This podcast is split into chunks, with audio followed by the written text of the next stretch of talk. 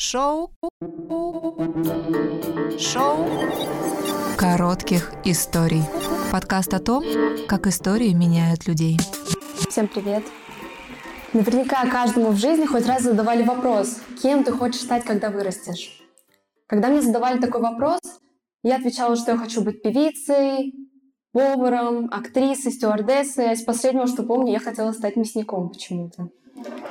Но когда мне сейчас задают вопрос, Сонь, а кем ты хочешь стать, э, работать после университета? С чем ты хочешь связать свою жизнь? Я, если честно, не имею понятия вообще, чем я хочу заниматься. С детства я ходила на фехтование, биатлон, плавание, вокал, рукоделие и многое другое. Но нигде по-настоящему я не смогла найти себя. 15 лет я первый раз поехала в лагерь. Не такой лагерь, конечно, который можете представить, типичный российский лагерь, это было творческое пространство, где каждый мог делать, что он хочет, и выражать свое творчество, как они хотят. И именно тогда я неожиданно для себя обнаружила, что я могу писать песни, и я могу их петь. И также неожиданно у меня появилась своя музыкальная группа. И чувство того, что твое творчество ценят, твои песни кому-то нравятся, было невероятным. И я подумала, вот, я нашла дело своей жизни. Мне нравится этим заниматься. Но когда я об этом заявляла, мне говорили, Соня, ну ты же понимаешь, что ты не ходила в музыкальную школу, у тебя нету какого-то соответствующего образования, ты подбираешь аккорды на слух, да и глупая эта затея. К тому же в девятом классе я поступила в лицей при высшей школе экономики, и учебы было очень много, она была сложная, и музыка все дальше и дальше уходила от меня, и я больше к ней почти не возвращалась. В одиннадцатом классе я все больше понимала, что вокруг меня люди, которые точно знают, кто они, чем они хотят заниматься. У них нет вот этой неопределенности насчет будущего. И я ему очень завидовала, потому что я не знала вообще, кто я и что я хочу делать. А я, да, я просто выбирала предметы на ЕГЭ, которые хочу сдавать, просто которые физически могу сдать. Но прошлой весной я первый раз услышала про такой университет, как SAS. И меня подкупило то, что первые два года не нужно выбирать направление.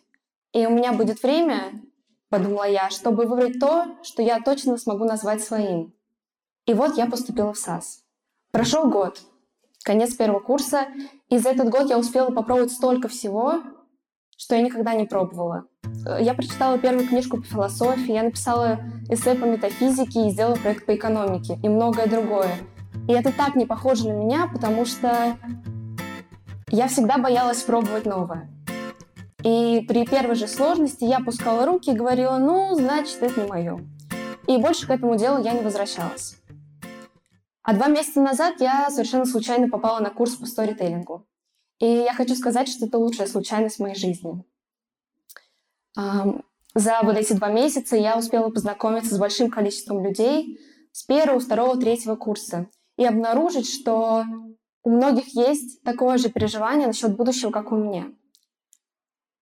И при том, что у них есть этот страх, он не мешает им развиваться, наслаждаться жизнью и пробовать новое. Слушая их истории, я чувствовала, как получаю невидимую поддержку и мотивацию, и мой страх потихоньку рассеивается. Благодаря САСу я поняла, что есть столько вещей, которые я никогда не пробовала, я даже, о которых я даже никогда не слышала. И следующие три года — это отличная возможность попробовать их. И мне всего 18, впереди вся жизнь. У меня в окружении есть люди, которым 19, 20, 21 и больше лет, но они также не знают, чем они хотят заниматься в будущем. Они все, все еще ищут себя. И прошел всего год моего обучения в университете, но я сейчас понимаю, что я уже намного меньше переживаю, кем я хочу стать, когда вырасту. Шоу коротких историй.